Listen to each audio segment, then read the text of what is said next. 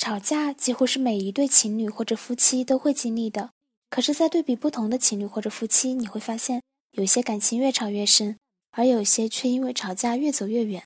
就一姐这么多年的行业经验观察，什么时候吵架，以及吵架的目的，基本上决定了感情的走向。错误的吵架是想吵就吵，因为一些鸡毛蒜皮的事情吵。这样的吵架方式会把吵架变成双方情绪的发泄口。一旦形成什么事情都吵架的模式，将很难进行有效的沟通。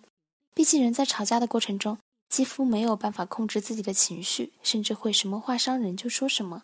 长此以往，吵架会渐渐割裂双方的关系，吵着吵着就散了。